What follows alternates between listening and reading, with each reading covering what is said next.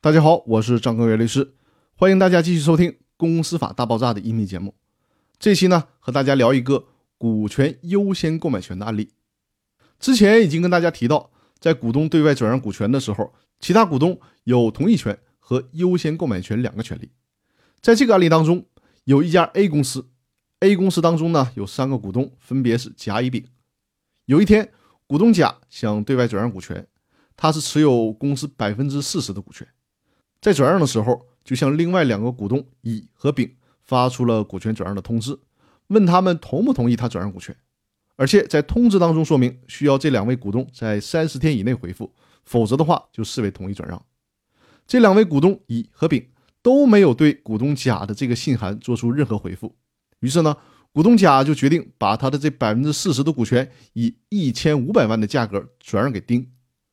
在正式转让之前。股东甲把股权转让的价格告诉了股东乙和丙，其中股东乙表示同意，股东丙表示不同意，并且说对于股权价值需要评估确认。那后来股东甲也做了股权价值的评估，并且把评估结果告诉了股东乙和丙，但是股东乙和丙还是以各种理由推脱，而且呢不配合甲把股权转让给丁，不配合他们办理相关的工商登记手续。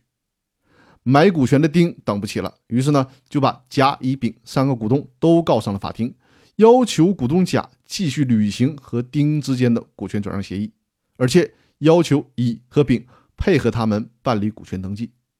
法院的审理认为，股东乙和丙在股东甲向他们发出通知，询问他们是否同意对外转让股权的三十天以内没有答复，所以说呢就视为同意转让。这个时候，股东乙和丙的同意权就已经行使完了。接下来，在优先购买权方面，股东甲也分别向股东乙和丙发出了通知，甚至还把股权的价值评估结果发给了他们。但是呢，股东乙和丙迟迟没有回复，故意拖延。在这种情况下，就认定股东乙和丙是在明知股东甲对外转让股权的情况下，一直没有主张优先购买权。所以说呢，就不再保护股东乙和丙的优先购买权了。最后，法院判决股东甲和丁继续履行股权转让协议，股东乙和丙应该协助丁以及甲办理有关股权变更的手续。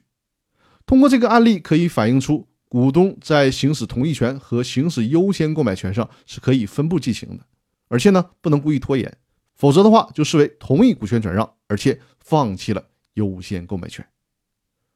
那这个案例就介绍到这里，这周的音频也就分享到这里了。更多内容我们下周继续。祝大家周末愉快，谢谢大家。